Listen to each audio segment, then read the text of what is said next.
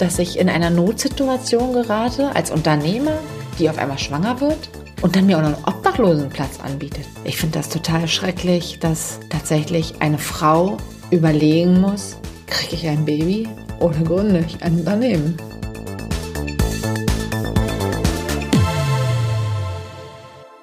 Hallo und herzlich willkommen beim Gründerszene-Podcast. Mein Name ist Sarah Heuberger, ich bin Redakteurin bei Gründerszene und mein Gast heute ist Steffi Metz. Äh, sie ist Unternehmerin und äh, gerade ziemlich viel auf Tour. Deswegen erstmal schön, dass du hier bist, Steffi. Es ist nicht so leicht, einen Termin mit dir zu finden. Du bist viel unterwegs gerade. Ja, hallo.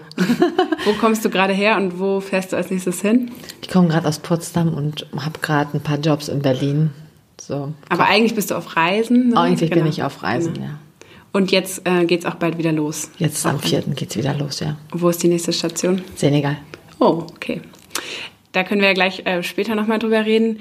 Ähm, du bist hier, du hast äh, sehr erfolgreich eine, eine Kochschule betrieben in Potsdam vor ein paar Jahren und ähm, bist dann erneut schwanger geworden und dann ging es sozusagen alles abwärts. Und die Geschichte äh, willst du uns heute ein bisschen erzählen, hoffentlich. Und äh, deswegen bist du hier.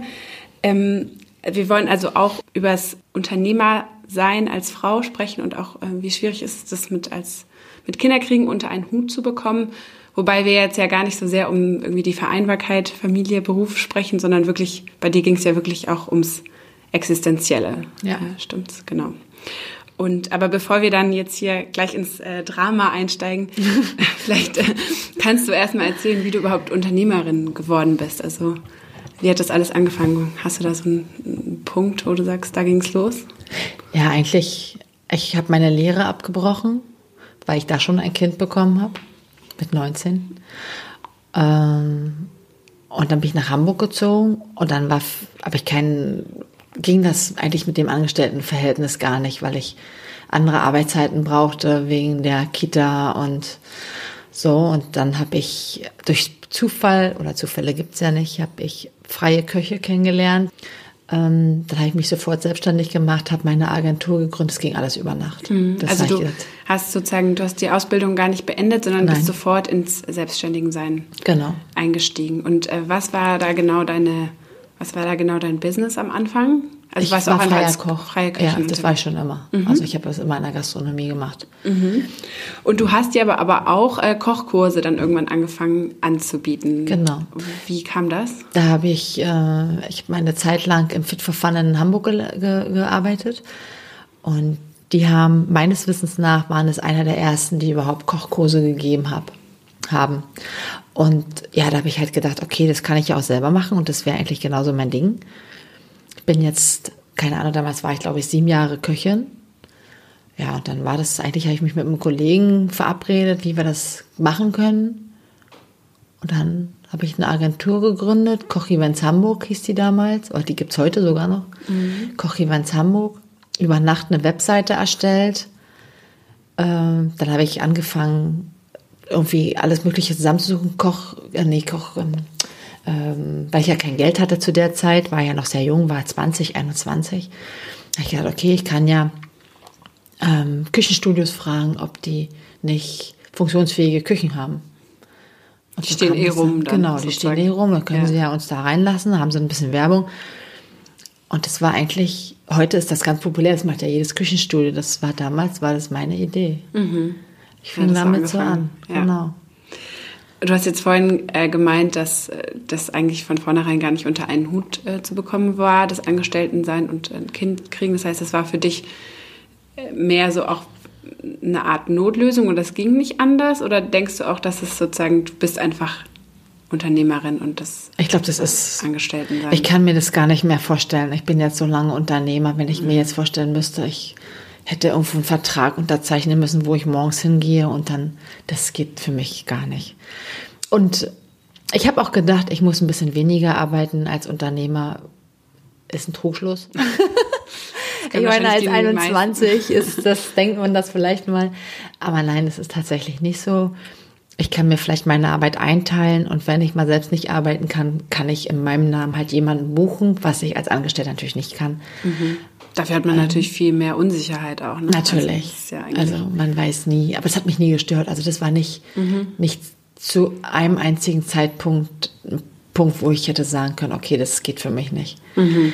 Ähm, und du hast dann aber total viele verschiedene Projekte ja gemacht auch. Also du warst ja auch, hast du gerade erzählt, bevor wir das Mikro angeschaltet haben, du warst Fernsehköchin auch und also bist manchmal in, in so TV-Shows aufgetreten, also hast du irgendwie so super viele Sachen ja. gemacht. Ist das dann, ist das vielleicht auch so ein Ding von dir, dass du da immer ganz viele Na, ich, Projekte ich, dir gesucht hast? Ne? Ja, genau. Was ich total gerne mache, sind wirklich Projekte.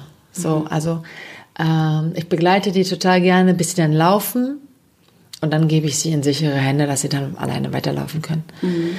Ähm, das ist ja auch ein bisschen so das weshalb viele so gerne Startups gründen, weil man halt diese Anfangsphase hat, ne? dieses Anstoßen, genau. diese aufregende Zeit und dann, sobald es mal irgendwie gut läuft und man irgendwie in sicheren Bahnen ist, dann gehen viele äh, Gründer und Gründerinnen, verlassen ihre Startups wieder, weil dann sozusagen genau. ist dieser Anfangsspirit so ein bisschen vorbei. Genau. Dann ist auch der Adrenalinspiegel senkt sich wieder und dann kommt so ein Alltag und dann das ja. Ist langweilig. Wird dann vielleicht langweilig. Und du warst ja, du, du, hast erzählt, du hast in Hamburg gestartet, auch mit deiner, mit deiner Idee mit den Küchenstudios, Kochkurse in Küchenstudios und bist ja dann aber irgendwie wieder zurück äh, nach Potsdam gekommen. Wie ist das passiert? Also weshalb?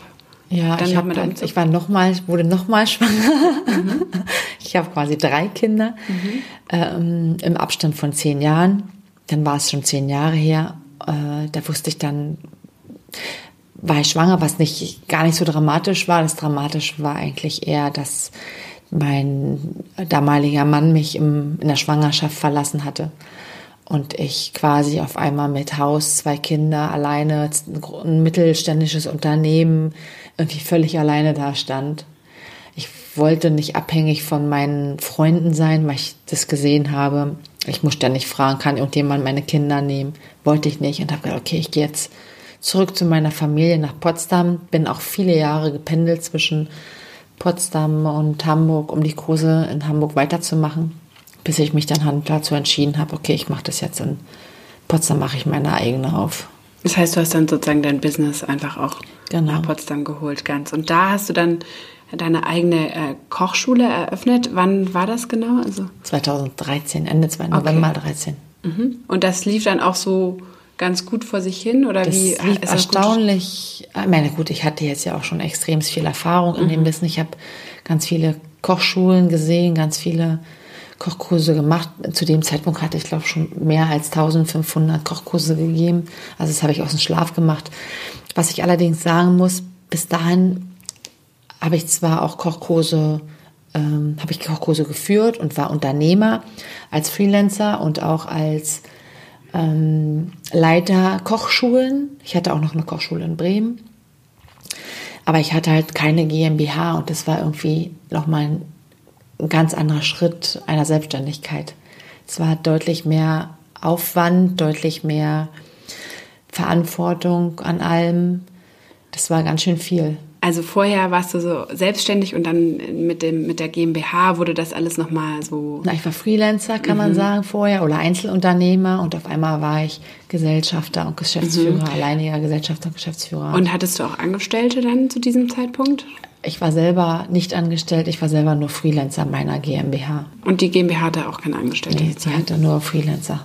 Das habe ich mich irgendwie nicht getraut. Da habe ich gedacht, boah, das ist nochmal wirklich Angestellte zu haben und jedes Mal, egal was passiert, äh, diese Kosten zu tragen. Ich hatte ungefähr 25 Köche, mhm.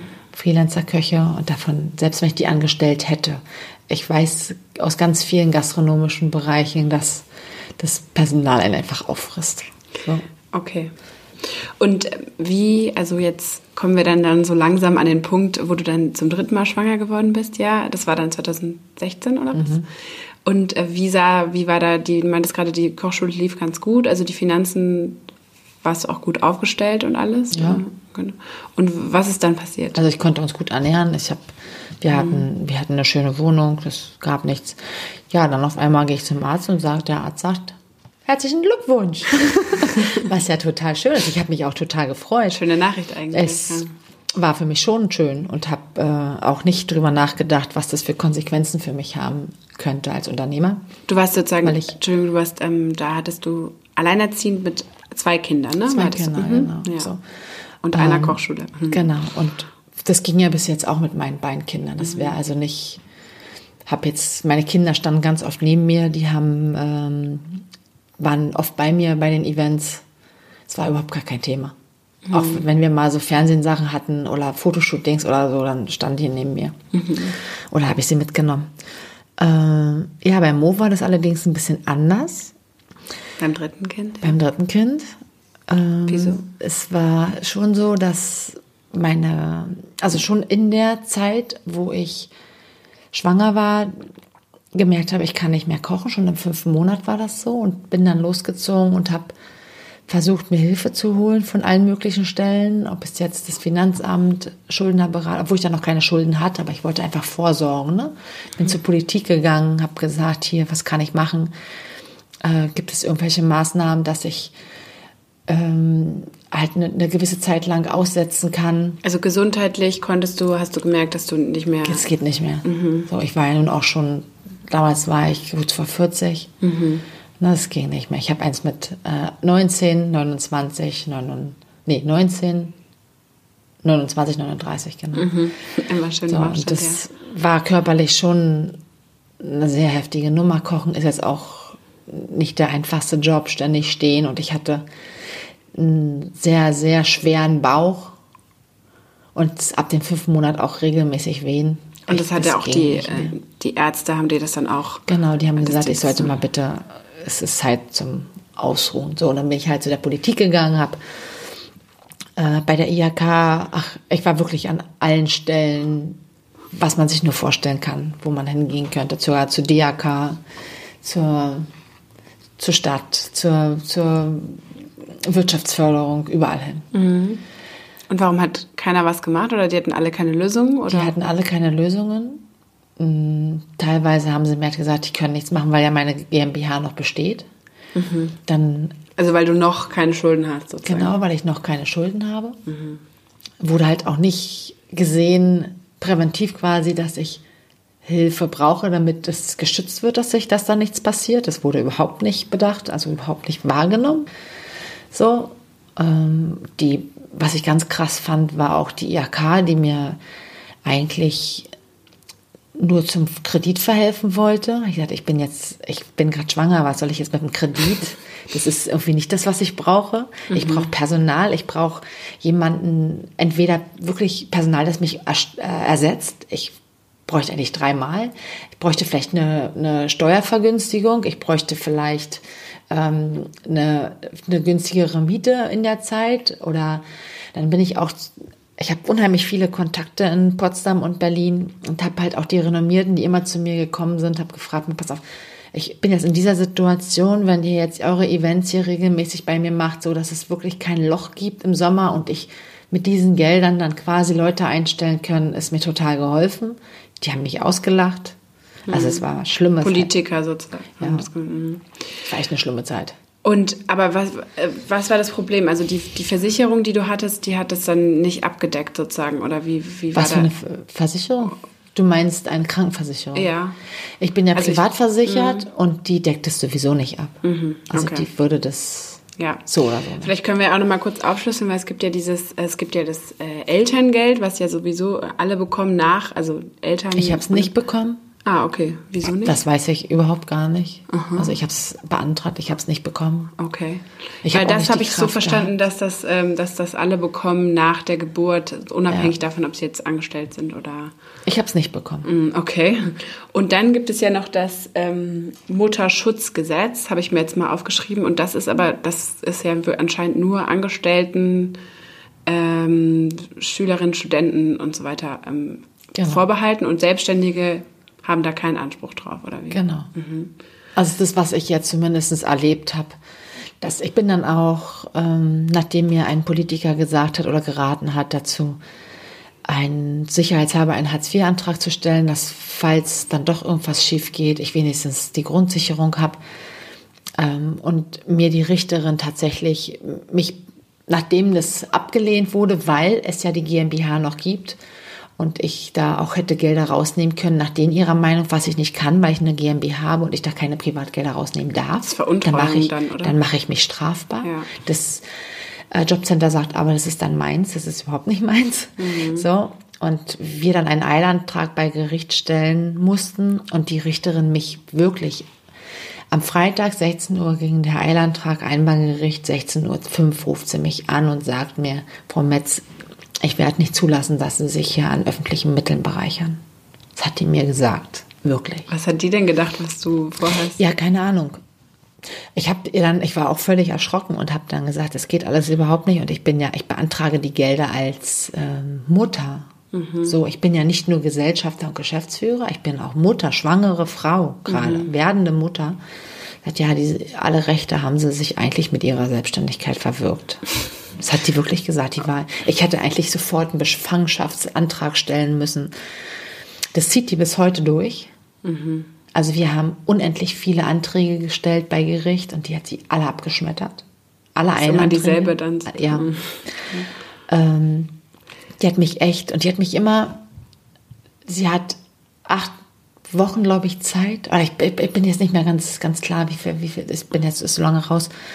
Ähm, sie hat eine gewisse Zeit, bis sie den Eilantrag beantwortet haben muss.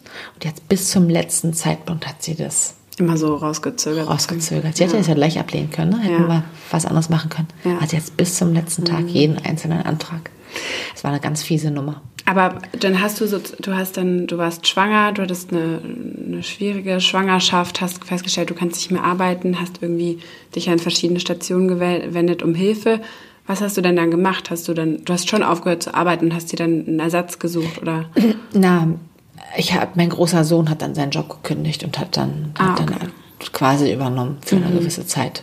Also er war dann ein Jahr bei mir und hat das gemacht, wo ich dann auch, wo ich auch wirklich total dankbar war. Aber der kam aus dieser Branche gar nicht. Ne? Er stand zwar oft neben mir, aber eine Kochschule hat er noch nicht geleitet. Und das ist schon, das war jetzt keine Mini-Kochschule, das war schon, wir hatten einen Jahresumsatz von, weiß ich nicht, eine Viertelmillion. Das muss man auch erstmal können. Er war zu dem Zeitpunkt, jetzt ist er 23, 21, 22 so, das ist schon auch eine, Riesenaufgabe. Das ist eine so Riesenaufgabe. Ne? Er, mhm. er, ist ja da nicht langsam reingerutscht, sondern von heute, bumm, mhm. so, nur mach mal. Das ist, ja, warum die Kochschule dann letzten Endes tatsächlich geschlossen wurde, liegt gar nicht an unserer Unfähigkeit, sondern daran, dass ähm, Max keinen Mietvertrag mehr bekommen hat. Hm, für die Kochschule dann? Für die Kochschule. Mhm. Ich bin ausgestiegen. Ich habe dann wirklich irgendwann gesagt, dass für mich geht das nicht mehr. Ich kann nicht mehr. Meine Gäste haben auch, also ich habe dann auch das Baby bekommen. Ähm, die Richterin sagt drei Tage, oh nee, das war noch im Kreissaal. Das war ein, war das, als ich reingegangen bin, rief sie mich an, ich muss jetzt mal bitte in den, in den Gerichtssaal kommen. Ich sagte, nee, ich kriege jetzt hier gerade mein Baby. Dann hat sie mir genau drei Tage Zeit gelassen. Was? Drei Tage Zeit. Musste ich da antanzen.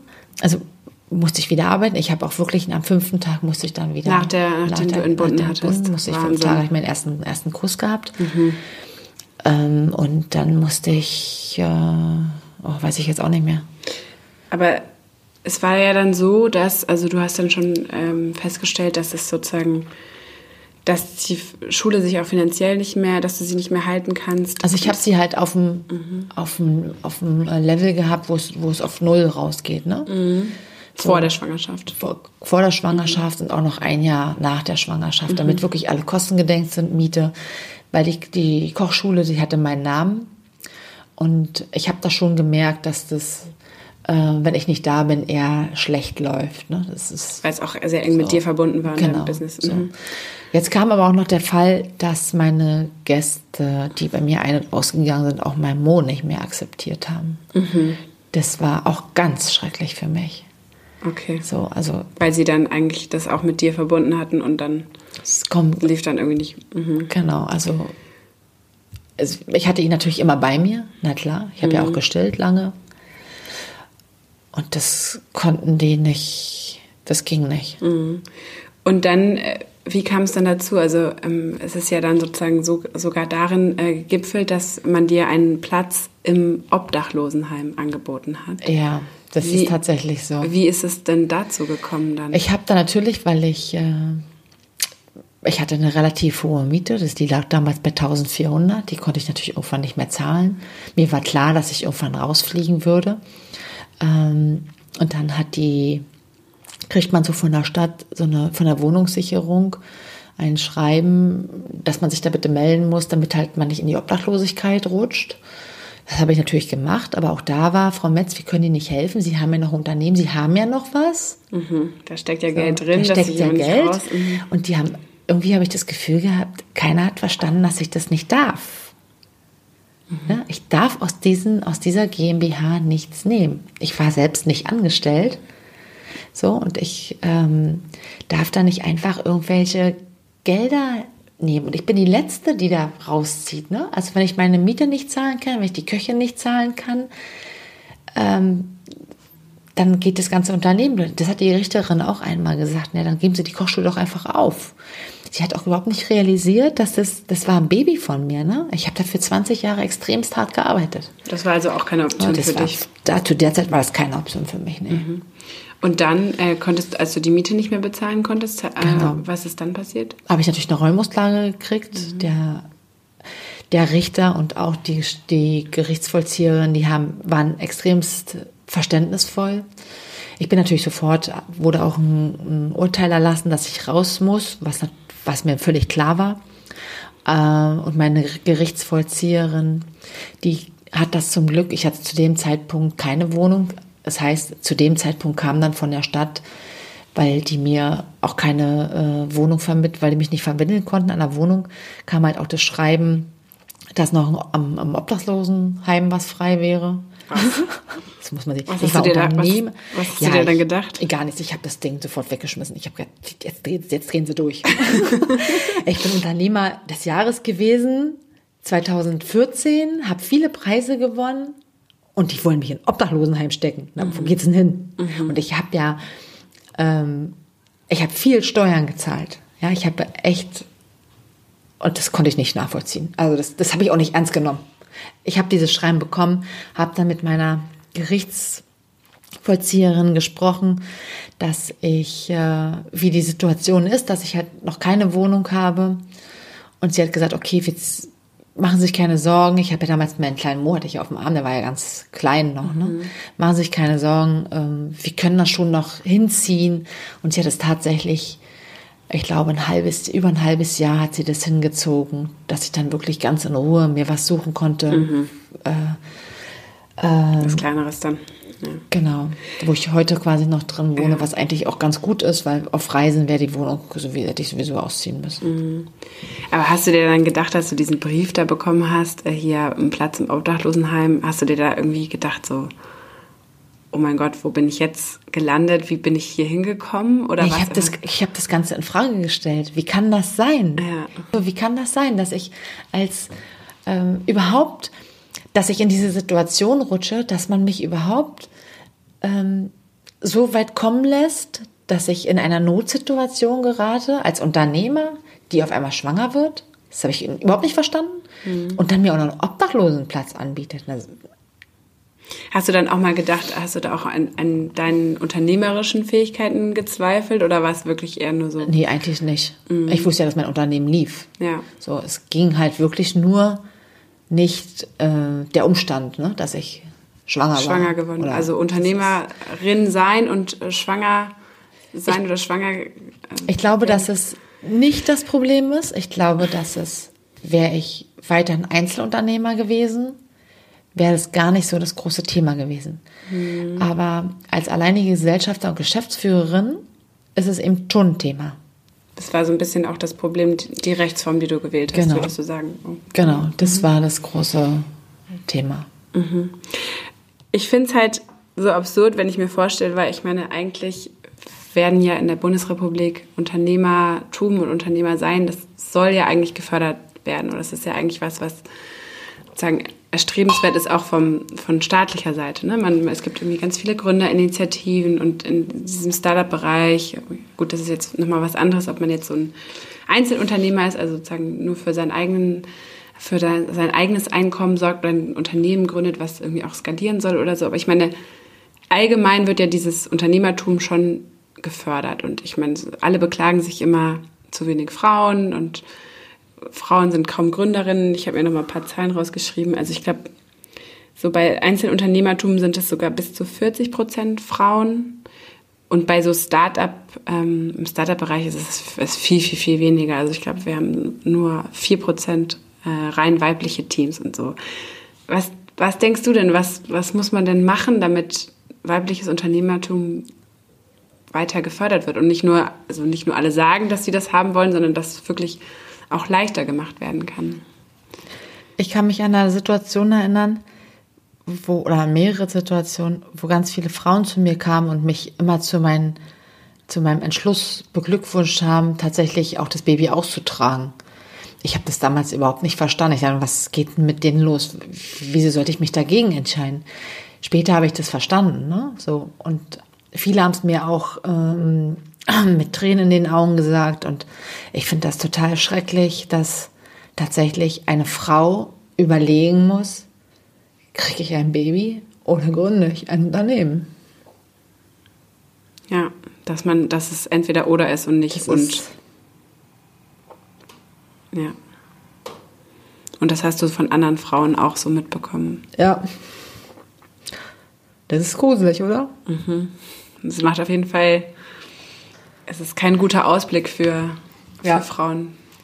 Naja, das ist, ich meine, wir haben es sowieso schwer, schwerer, ne? Wir, körperlich so eine, so eine Geburt auszutragen. Ich habe das dreimal hinter mir. Das ist schon nicht ohne. Ähm, ich habe es jetzt auch noch jedes Mal als alleinerziehende Frau geschafft. Und dann auch noch, ja, alles zu Hause ja auch noch managen, ne? Mhm. So, und ich finde das unglaublich, dass die, dass die Frauen da auch so alleine gelassen werden. ich war jetzt in Afrika unterwegs, da gibt es halt noch so einen großen Familienverband, ne? So, mhm. da sind die Frauen nicht alleine. Hier habe ich schon echt das Gefühl, auch bei meinen anderen Geburten, man ist hier schon eher alleine. Als junger Mensch schafft man es vielleicht noch äh, eher, als wenn man dann ein bisschen älter ist, weil man halt sich auch ein bisschen mehr Gedanken macht über einige, Dinge. Aber generell ist das ähm, Kinderkriegen als überhaupt, ja auch als Angestellte, nicht ganz einfach, ne? Und wenn man bedenkt, ich habe dafür echt 20 Jahre gearbeitet. Und das war gar nicht, ich glaube, das war gar nicht so der Punkt, äh, dass die Kochschule jetzt geschlossen ist, sondern aus welchem Grund sie schließen musste. Nämlich weil schwanger sein und Mutter werden anscheinend nicht kompatibel ist. Genau, weil mit ich dem Gründer äh, diese oder wie die Art und Weise, wie man mit mir umgegangen ist in der Zeit. Mhm. Und hast du das Gefühl, das dass. Das war so krass. Das war wirklich, ich, ich, das war meine demütigste Zeit überhaupt. Egal, wo ich hingekommen bin, ich fühlte mich so, ja, von allen gedemütigt. Von allen Stellen und von allen Ansprechpartnern, die du. Und die waren die auch so, so und ich habe auch gemerkt, so, die waren teilweise auch wirklich hilflos, ja. Die konnten mir einfach wirklich nicht helfen. Es gab keinen, auch, und dabei gibt es ja mit Sicherheit viele Unternehmerinnen, die schwanger wären. So, es bin ja nicht die erste und sicherlich auch nicht die letzte. Aber warum ist da kein, kein, ist halt nicht Schema F, also passt es nicht. Das ist so mhm. typisch deutsch, ne? So, passt nicht rein und geht nicht. Das ist, ne, auch, auch bei der Schuldnerberatung, wo ich war, ich, gesagt, ich kann Ihnen nicht helfen. Ich kann Ihnen wirklich nicht helfen. Sie haben eine GmbH, die läuft noch. Also alles lief und es hat halt auch keiner verstanden, eine GmbH zu schließen. Dauert mindestens ein Jahr. Ich kann nicht sagen, so, okay, ich schließe sie jetzt. Ich brauche jetzt sofort das Geld. Und dann, also diese, ja. dieses Problem hätte noch mindestens ein Jahr bestanden. Ja? Ja. Und das hat man in dieser Gesetzeslage überhaupt nicht bedacht. Und hast das Gefühl, dass es so langsam sich so ein bisschen ändert? Ich meine, das ist jetzt auch schon wieder drei Jahre her, aber dass so langsam so ein Spirit eher kommt, dass, dass so Frauen in, in, als Gründerinnen sozusagen eher, dass sich da langsam was verändert oder würdest, glaubst du, dass es genauso heute wieder passieren würde? Oh, ich war jetzt reisen. Ich kann dir das gar nicht sagen. Ich bin jetzt in dieser Szene nicht unterwegs gewesen. Mhm. Aber so jetzt aus dem Bauch heraus würde ich sagen, ist da nichts passiert. Mhm. Und könntest du dir denn vorstellen, nochmal was zu gründen, jetzt nach dem, was du erlebt hast? Oder ist es jetzt erstmal für dich gegessen und. Ja, doch, auf jeden Fall, aber anders. Also ich würde das nicht nochmal, das muss ich sowieso sagen, dass man sich genau überlegen sollte, ob man eine GmbH gründet oder nicht. Oder diese Gesellschaftsform. weil eine GmbH ist nicht nur teuer äh, im Unterhalt, sondern macht auch extrem viel mehr Arbeit als ein Einzelunternehmen. Mhm. Und oftmals ist es gar nicht nötig. Also meine Kochschule hätte gar keine GmbH gebraucht. Sondern eine UG oder irgendwie so eine andere genau. Form. Es hätte auch, hätte auch ein Einzelunternehmen gereicht. Mhm. Wäre völlig ausreichend gewesen. Ja.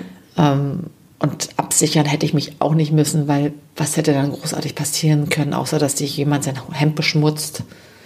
Mhm. So, weißt du, das, dafür muss ich nicht 25.000 abgesichert sein. Das Hemd abfackeln.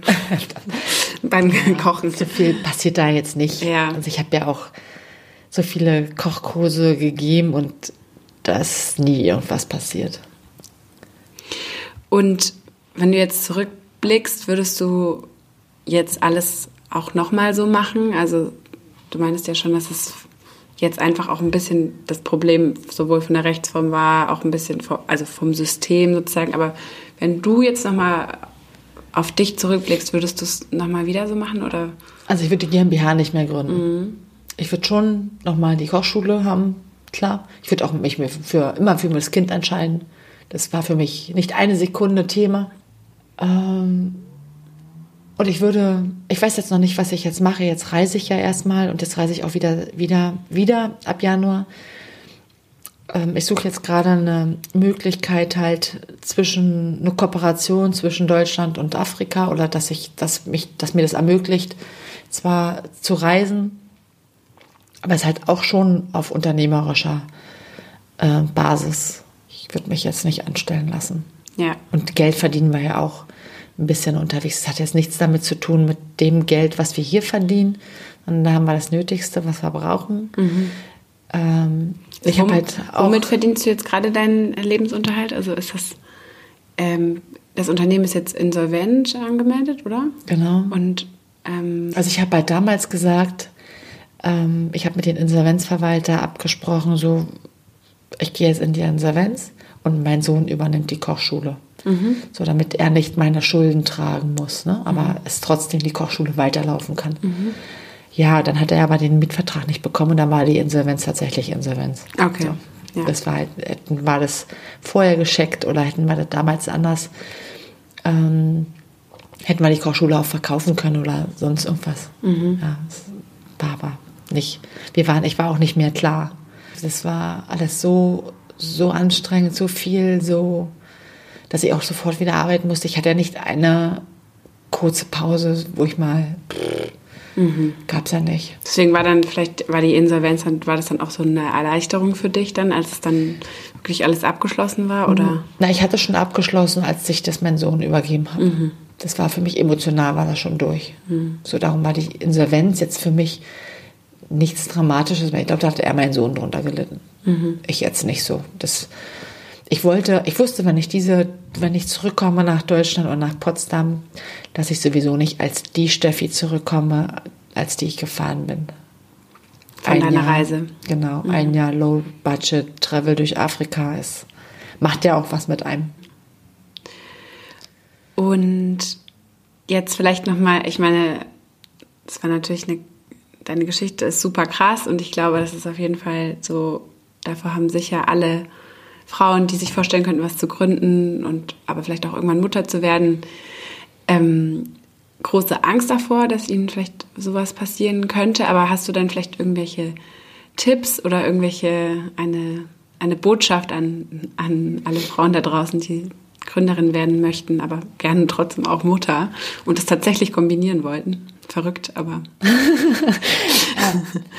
ich würde auf jeden Fall äh, immer meinem Herzen folgen. Und ich glaube, der einzige Fehler, den ich gemacht habe, ist, dass ich mich da äh, so reingesteigert habe, um Hilfe zu bekommen. Ich weiß gar nicht, was passiert wäre, wenn ich das einfach hätte weiterlaufen lassen. Also das hat an mir oder das, das hat so Kräfte gezogen, dass ich nachher wirklich nicht mehr konnte. All, all, allein dieser Walk of Shame nach, oder ne, der, der, zum Walk of Shame gemacht wurde, genau. der Weg, Hilfe genau. zu suchen. Genau, mhm. das war, hätte ich einfach weitergemacht, ich glaube, dann wäre das ganz, hätte ich das viel besser verkraftet und wer, wer hätte auch einen anderen Ausgang genommen. Aber es ist, ist so, ich habe die Erfahrung gemacht, ähm, was auch ganz krass war, glaube ich, oder was ich halt auch jeder Frau raten will, wenn sie Kinder kriegen sollte, ist immer, immer dieses Bedürfnis vor dem Unternehmen stellen. So, das, ja, das, ein Unternehmen ist ein Unternehmen, das kann man immer wieder gründen. Kinder kriegen, das geht irgendwann nicht mehr. Mhm. Und das, ich sehe meine Kinder auch als, als Geschenk. Ja. Ja. Ich weiß auch gar nicht, ob das so ein ähm, typisch, also jetzt nicht mit Klischees um mich werfen, aber dieses, auch dass man, dass, dass dieser, du hast nach Hilfe gefragt, die, die kam nicht und sozusagen du hast gekämpft und irgendwann warst du auch einfach ausgebrannt. Und ich habe manchmal das Gefühl, dass viele männliche Gründer das so ein bisschen so viel abgebrühter sehen und dann auch sagen so, ach ja, wir machen jetzt, das funktioniert jetzt nicht mehr, das machen wir jetzt hier insolvent und dann starten wir sofort das Neue oder es kommt darauf an, was man da für ein Herzblut drin hat. Ne? Meine Kochschule war jetzt schon irgendwie auch ein Baby von mir. Ja. So, da steckte alles drin, was ich, was ich in 20 Jahren Arbeit mir erarbeitet habe. Da stand ganz viel Handarbeit auch drin. Das, ähm, das war jetzt nicht einfach nur ein Unternehmen. Muss man vielleicht dazu auch sagen. Mhm. Das, das war schon echt ein ganz. Das vierte Baby. Genau, das war das dritte. Das dritte Baby. Das, vierte kam dann. Ja. ja. Vielen, vielen Dank, dass du uns deine Geschichte erzählt hast, dass du so offen warst. Das war ja echt auch. Ich wollte noch kurz Thema. Die, Ach so, ja, bitte. Genau, die, die Afrika-Geschichte. Ah ja, du erzähl doch, erzähl, dann erzähl doch einfach noch mal kurz, bevor wir ähm, hier schließen, noch was jetzt, was jetzt als nächstes ansteht. Was machst du? Was hast du genau. vor?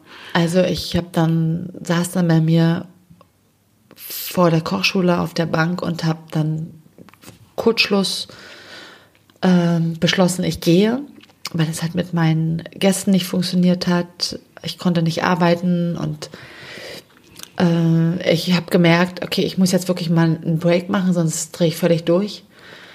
Und ich habe nicht unweit von der Kochschule gewohnt. Ich wusste, wenn ich einfach nur zu Hause bleibe, das funktioniert nicht, weil das ist einfach zu dicht. Ich muss halt raus. Ich gesagt, ich gehe jetzt für eine Zeit lang nach Afrika.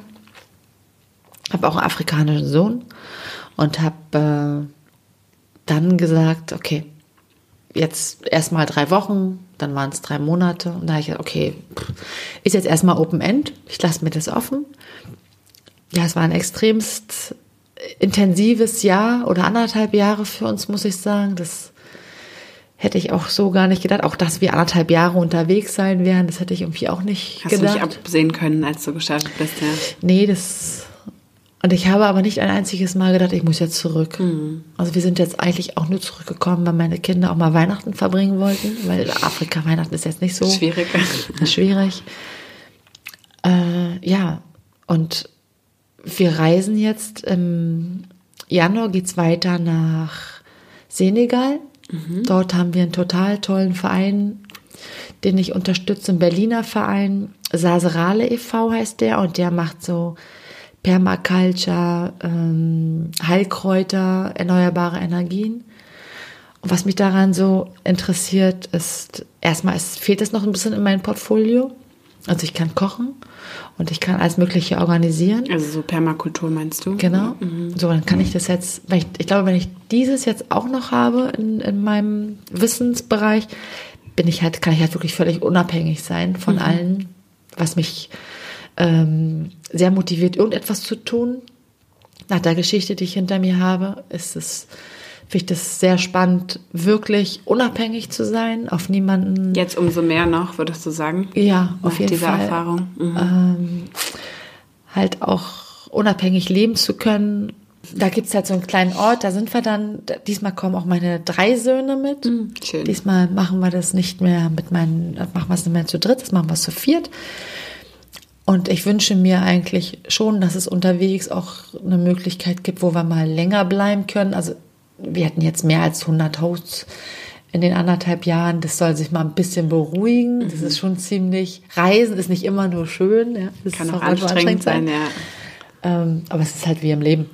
Ja, und wir haben eine, eine, äh, einen Instagram-Channel, kann ich das sagen? Ja, klar. Also können wir auch gerne verlinken bei uns dann Ja? im Podcast, also in dem Artikel. Also dann kann ich das erst ja vielleicht besser, wenn ihr das einfach nur verlinkt, oder? Genau, ja, also sag ruhig, wie der heißt. So, Instagram-Channel, der heißt äh, The unterstrich African unterstrich Road und zwei Facebook-Gruppen, die heißen äh, Lebenstraum Afrika. Da kann man uns dann folgen.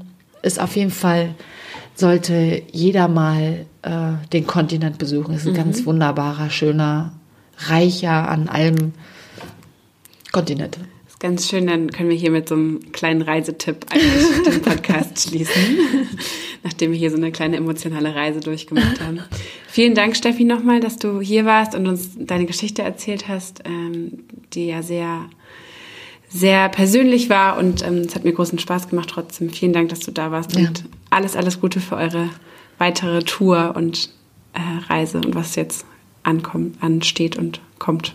Ja, danke schön. Danke dir.